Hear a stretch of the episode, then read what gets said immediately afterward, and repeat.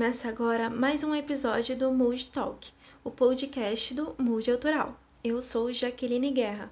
E eu, Gabriele Castro. Hoje falaremos sobre como uma marca autoral pode utilizar as peças de roupas como forma de manifestação e representatividade. É isso mesmo, Jaque. E para discutirmos sobre esse assunto, convidamos Fernando Age. Ele é doutorando em artes, mestre em moda, cultura e arte, bacharel em design de produto e possui extensão em figurino. Uau! Mas antes, para começar, vamos entender um pouquinho mais sobre essa dimensão política da moda.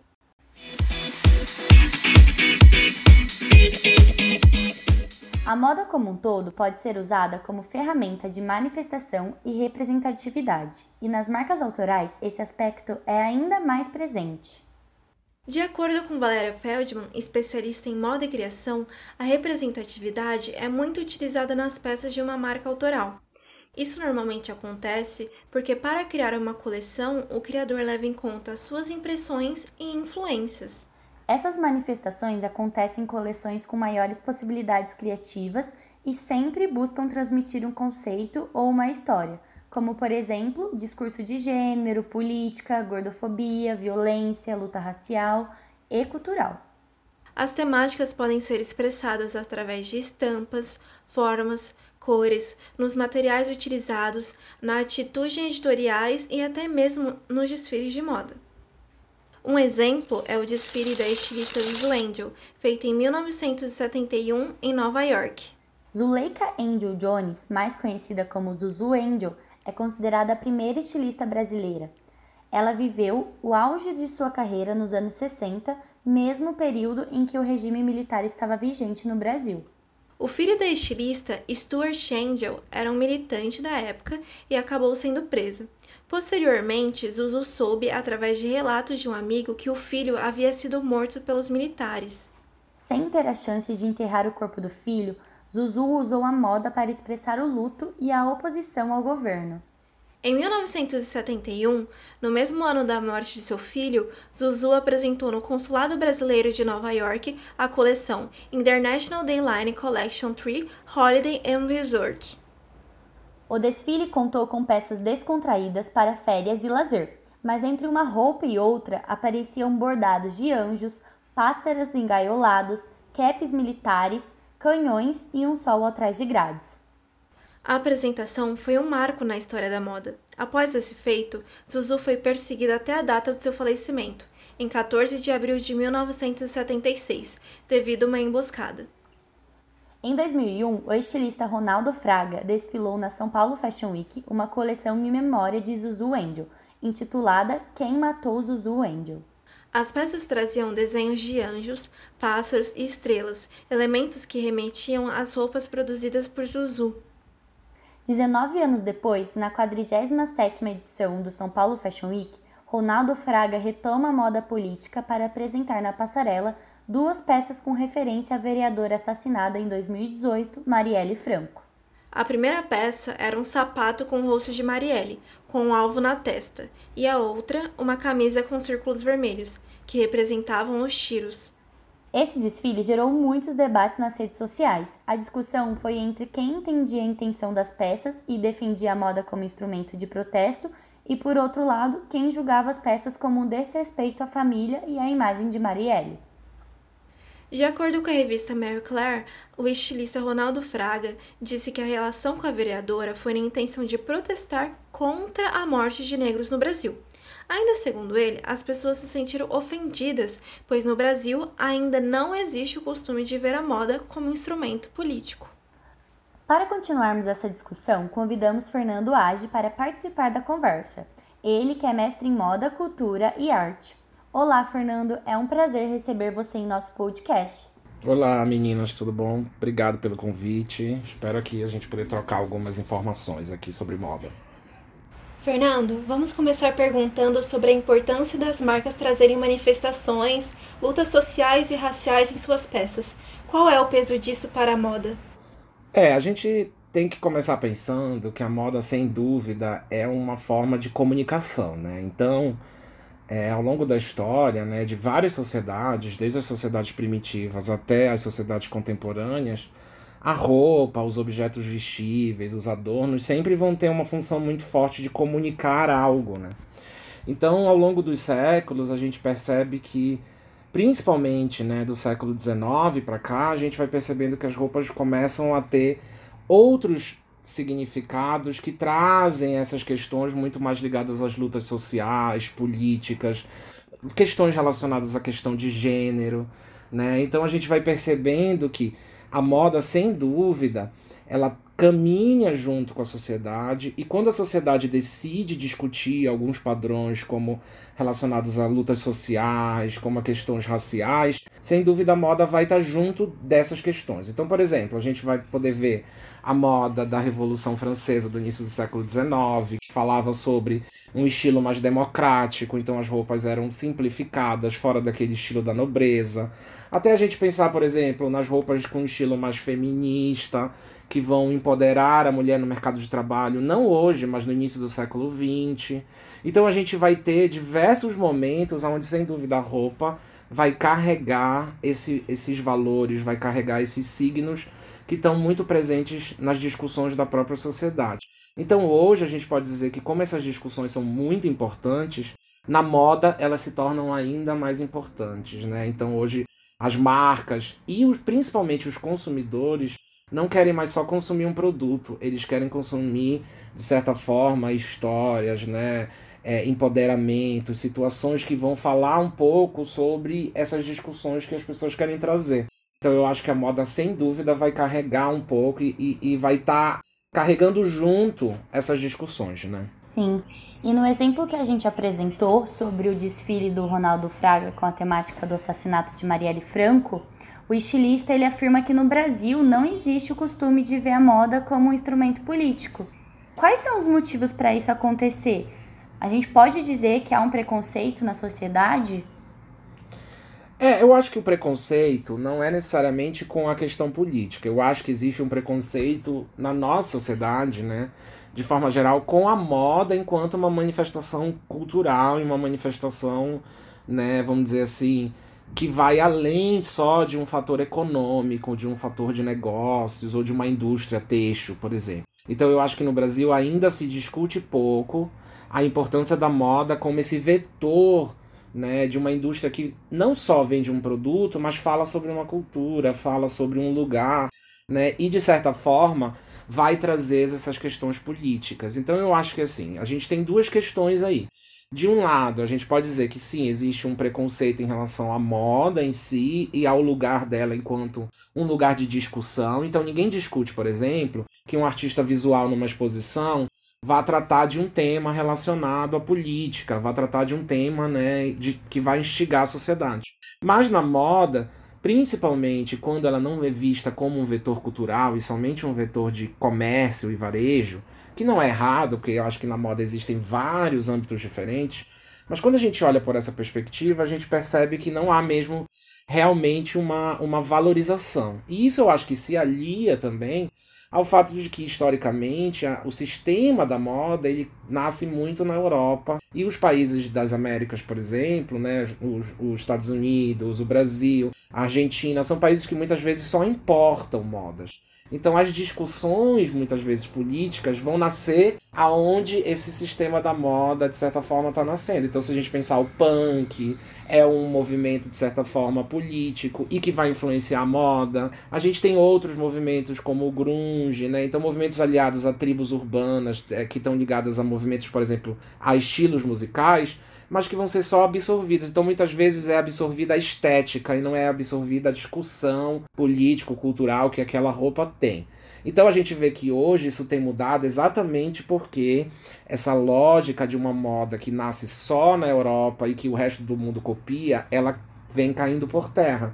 Então hoje existe uma moda que pode, de certa forma, nascer em outros eixos. E o Brasil se torna um lugar que está criando as suas próprias discussões. Por isso, isso talvez pareça tão novo para gente. Porque, na verdade, agora o brasileiro, sim, de certa forma, se tornou mais dono de si para entender que ele é capaz de discutir moda e não só copiar ou se apropriar de tendências que o mercado europeu ou o mercado até norte-americano propõe para o mundo todo. A moda sempre foi dita como algo fútil, né? Só voltado para o vestuário. Você citou que agora a gente está tendo essas mudanças. Como você acha que vai ser esse cenário mais para frente?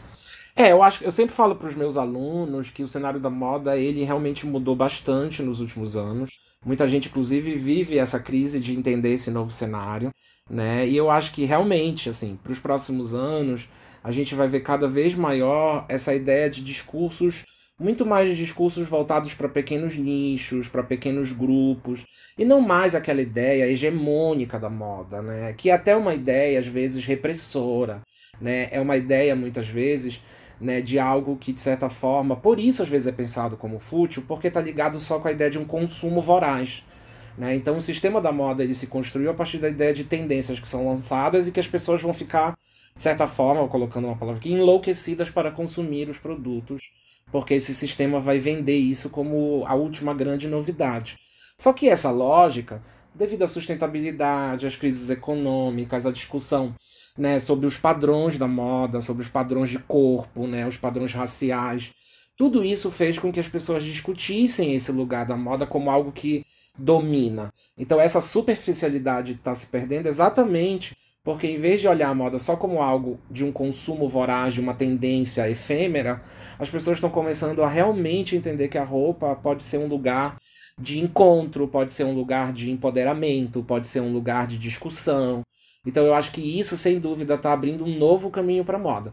Tanto que hoje a gente não fala tanto de uma moda criada por estilistas, mas sim uma moda que os consumidores cobram do mercado. Então, Hoje os consumidores têm um papel muito grande para definir e cobrar coisas que eles querem ver, histórias que eles querem pertencer, né, de certa forma, dentro desse mercado. Então, eu acho que sem dúvida, para os próximos anos a gente vai ver grandes mudanças no sentido, claro que essas mudanças, se a gente olhar para as ideias de tendência, elas começam em grupos pequenos, que são pessoas que estão mais atenadas, né? E o grande mercado de massa, ele ainda vai demorar um tempo para absorver esses conceitos. Mas sem dúvida, o mercado de moda que a gente tem hoje já é muito diferente do mercado de moda de 10 anos atrás. E eu acho que daqui para 10 anos para frente ele também vai estar tá mudando bastante. O desfile feito por Zuzu Angel em 1971, a gente pode considerar ele como a primeira manifestação política da moda no Brasil e de que maneira, né, isso influenciou no cenário da moda brasileira no geral? Gosto muito de estudar a história da moda e é importante sempre a gente lembrar que, claro, dentro da história vão existir diversas pessoas, vão existir diversos fatos acontecendo, mas alguns vão ser mais celebrados, alguns vão ganhar mais notoriedade dentro dessa escrita da história, né? Então é interessante pensar que, sem dúvidas, o Angel, ela pode ser colocada nesse lugar como a primeira manifestação política da moda do Brasil. Não porque necessariamente ela seja, porque eu acho que existem outras pessoas que poderiam estar falando disso, mas muitas vezes a gente não teve acesso a essa informação. Então vou dar um exemplo para vocês. Eu tenho uma aluna que fez um TCC, tá? A Rafaela Gomes, e esse TCC dela fala exatamente sobre uma estilista é, de Fortaleza que na década de 70 fazia desfiles, manifestos artísticos contra a ditadura, que era chamada Cacilda Vilela. Então essa estilista, deixa eu só confirmar para ver se eu não estou falando o nome errado da estilista, né? Afinal de contas é importante a gente valorizar as pessoas, né? Então a Cacilda Vilela, por exemplo, ela fazia em Fortaleza, e eu também não conhecia, conheci esse ano esse trabalho, desfiles manifestos contra a ditadura. Mas a gente sabe que dentro desse cenário de uma moda brasileira, a Zuzu Angel ela vai ganhar notoriedade por uma questão muito importante, porque ela vai fazer essa moda brasileira ser conhecida globalmente. Então, sem dúvida, essa discussão política da Zuzu Angel, ela vai ultrapassar as barreiras do Brasil e chegar no, nos Estados Unidos para depois acabar reverberando no Brasil. Então, sem dúvida, ela é uma discussão muito importante por esses dois motivos. Porque ela vai utilizar a moda como uma ferramenta para denunciar algo que estava acontecendo no país e que ela, de certa forma, não podia falar dentro do país. Então ela vai falar fora dele, né? A partir desses desfiles que ela vai fazer em Nova York. E ela vai utilizar de signos, né? Vamos dizer assim, simbologias, né? Signos, imagens que de certa forma vão denunciar isso, mas sem necessariamente parecer uma roupa de protesto. Ela vai fazer os anjos, que era uma logomarca, que era logo dela original, que era um desenho de um anjozinho, um anjo vendado. Ela vai fazer bordados de tanques de guerra, de bombas. Só que isso de uma forma lúdica. Porque, claro, esse olhar dela era um olhar que tinha uma, uma visão comercial da moda e ao mesmo tempo uma visão política. Eu acho que isso é importante falar. Então eu acho que, sem dúvida, ela vai influenciar, né, segundo é, essa pergunta de vocês, influenciar o cenário da moda a partir dessa ideia de que ela vai ser uma estilista que vai propor uma moda à brasileira, então isso é muito importante, e uma moda também que tem valores culturais. Então tem muito essa discussão assim, que quando a Zuzu Angel começou a trabalhar no Brasil, ela sofreu muito preconceito da elite consumidora de moda porque achava os temas brasileiros, o olhar sobre a chita, sobre a tropicalidade, é cafona. Então se queria comprar o padrão europeu. Só que a Zuzu Angel, quando ela mostra isso fora do Brasil e ela se torna uma estilista reconhecida como representante da moda brasileira, ela vai abrir o precedente para o próprio brasileiro entender que o que ele faz é de qualidade e que os, as cores, os valores, a cultura, as tradições do Brasil podem ser um produto desejado, um produto de moda.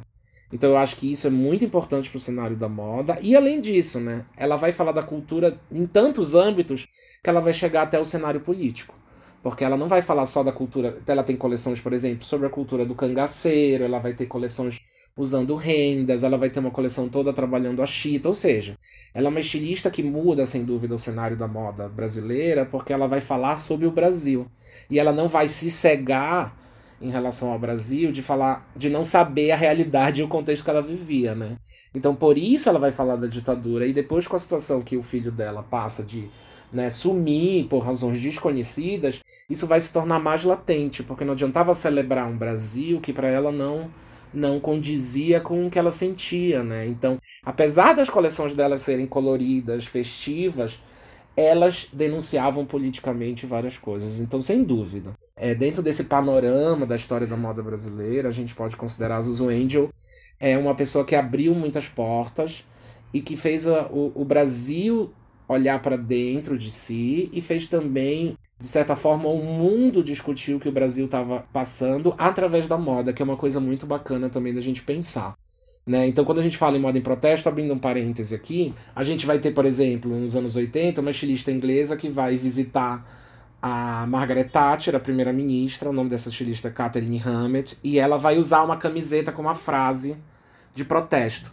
Então, é importante a gente pensar que esses acontecimentos internacionais eles de certa forma ganham uma influência muito grande mundo afora, que foi o que aconteceu também com a Zuzu Angel. O desfile dela foi comentado mundo afora, então acho que isso é legal da gente sempre lembrar. Né? Então, sem dúvida, ela abriu um, um novo cenário, um novo olhar sobre o como a produção brasileira de moda poderia ser vista, não mais só como uma cópia, e sim como alguém que estava discutindo a sua cultura. Né? Fernando, para finalizar, eu tenho duas perguntas para você. Quais são os cuidados que uma marca deve considerar a escolher essa temática de manifestação e é possível fazer uma coleção manifesto sem ser voltada para o comercial? Vamos lá. Primeira pergunta relacionada à questão de que cuidados uma marca deve ter, né? Então eu acho assim. É, eu acho que hoje, toda vez que a gente vai desenvolver um produto, a gente tem que primeiro pensar assim com quem a gente está se comunicando. Então, antigamente, os estilistas geralmente desenhavam roupas muito à sua vontade, muito ao que ele pensava como um futuro da moda, uma, uma vontade de estilo sua. Só que hoje, né, a gente sabe que o consumidor, como eu falei já antes, ele é o eixo central do, do, desse sistema. E ele tem um poder, a gente vê isso muito acontecendo na era da internet, né? Esse poder de cancelar as marcas, de promover pessoas, né? De gerar essa, esse engajamento, que é um termo muito usado hoje. Então eu acho que assim, o principal cuidado que uma marca deve ter ao criar algo onde ela quer manifestar uma, uma, um posicionamento político ou fazer uma crítica social é primeiro pensar assim, com quem eu estou me comunicando. Porque assim, eu não posso me comunicar com todo mundo, né? Infelizmente não dá. Não existe uma mensagem universal. Então eu acho que a pessoa pode pensar primeiro em quem ela está falando. Porque, claro, ela pode sofrer retaliações do outro. Mas se ela souber para quem aquela mensagem está se direcionando, ela mesmo sofrendo retaliações externas, a pessoa ela entende o propósito dela. Hoje se fala muito essa ideia do propósito na moda, né? O que é o propósito? É exatamente saber aonde, o que que eu estou falando, qual é o valor que eu estou entregando para o meu cliente. Entendeu? Então eu acho assim, em primeiro lugar, saber com quem eu vou me comunicar. E em segundo lugar, quando eu me utilizo de alguma coisa ou de algum símbolo entender exatamente o significado cultural para essas pessoas ou o que está sendo discutido na sociedade daquilo que eu estou usando, para não parecer também só uma apropriação de uma discussão e não uma discussão realmente verdadeira, né? Então eu acho que isso é uma outra coisa. Então, por exemplo, vocês é, citaram a ideia da coleção do Ronaldo Fraga. E aí foi muito discutida essa questão. Mas ele usou as imagens da Marielle sem autorização da família da Marielle. Então a gente tem que pensar exatamente sobre esse olhar. As pessoas que eu estou envolvendo na minha, da minha manifestação, os discursos que eu estou trazendo para minha manifestação, eles sabem disso? Eles participam comigo disso? Ou eu estou só me apropriando de uma coisa para entrar numa onda, numa crista da onda relacionado a determinado assunto? Então eu acho que ter o cuidado, que está muito ligado a essa ideia de, dessa visão mais empática, não é o que eu quero protestar, é exatamente sobre o que o mundo quer falar, sobre como eu posso fazer parte de uma discussão que não é só minha, é uma discussão de outras pessoas. Então eu acho que isso é uma resposta legal. Tá? Então acho que aí é um cuidado que a gente pode olhar para não ficar pensando muito no nosso umbigo e nos nossos problemas em relação a isso. Em relação à segunda pergunta de vocês, se poderia ser uma, é uma coleção de manifesto, uma coleção protesto não comercial, aí vem uma discussão que eu acho que é legal de pontuar. Primeiro a gente tem que entender aonde eu estou me posicionando. Porque eu posso trabalhar um discurso político, social, crítico e utilizar a roupa como o meio no qual eu vou discutir isso. Então a, a roupa ela é um meio, ela é uma ferramenta para eu falar sobre política. Agora sim, se eu me posiciono dentro de um sistema da moda, eu vou estar dentro de um sistema comercial. Então, é interessante a gente pensar assim, que dentro dessa lógica do uso da roupa como um lugar de política, é interessante eu refletir se eu vou criar aquelas roupas somente para manifestar algo. Então aí sim elas podem não ser comerciais, elas podem só ser um desfile protesto. Só que aí elas não vão estar necessariamente no hall da moda enquanto sistema de venda de novidades e produtos. Elas vão estar mais próximas, vamos dizer assim, do campo da arte, porque tem uma premissa mais de discussão estética, de discussão de conceitos e menos uma premissa comercial. Porque eu acho que a gente sempre tem que lembrar que a moda, ela é exatamente a junção desses dois mundos. Um mundo que é muito estético, inspiracional e um outro mundo que ele é comercial. Afinal, essa roda da moda, ela só gira se uma pessoa comprar um produto. Ele não precisa necessariamente ser um produto de fast fashion. Ele pode ser um produto de slow fashion. Mas ele é um produto. Ele é algo a ser comprado. Então eu acho que a marca. É, as marcas podem pensar politicamente em duas frentes. Mas sempre lembrando que se eu quero trabalhar nessa lógica de um sistema da moda, eu preciso oferecer produtos que sejam comerciais, né? Produtos vendáveis, porque senão eu tenho que ter uma sustentabilidade desse negócio. E aí, é claro, nesse processo de venda, gente, a gente pode fazer o quê? Eu posso vender e trabalhar com doação, com reversão para ações sociais. Então, existem outros olhares sobre esse, essa visão político-social que a moda também pode exercer, né? Então eu posso ter transparência, então eu posso vender, mas a pessoa sabe que daquela roupa que eu estou vendendo, 70% eu paguei uma costureira, entendeu? Então existem várias possibilidades aí. Mas sim, eu acho que uma coleção política pode não ser comercial. Mas basicamente ela vai ser muito mais uma manifestação artística do que necessariamente uma coleção de moda. Porque se ela se propõe a ser uma coleção, ela vai ter produtos nem que esses produtos não revertam nenhum lucro para a empresa, mas ela vai ter algum tipo de produto. Perfeito, Fernando. Falei demais? Não. foi ótimo. Muito obrigada pela sua participação, Fernando Ágil. Nossa conversa foi muito boa, de muito conhecimento. É sempre um prazer ter você aqui. É um prazer mesmo. Espero que os nossos espectadores, ouvintes, na verdade, tenham aprendido com a nossa conversa. Foi muito inspiradora. Esperamos tê-los de volta aqui. Obrigado, Jaqueline. Obrigado, Gabriela. Valeu mesmo por tudo.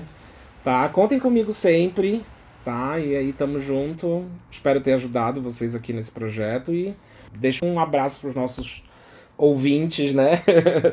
que escutaram a gente. Espero que tenham gostado também. Valeu, gente. Obrigado pelo convite.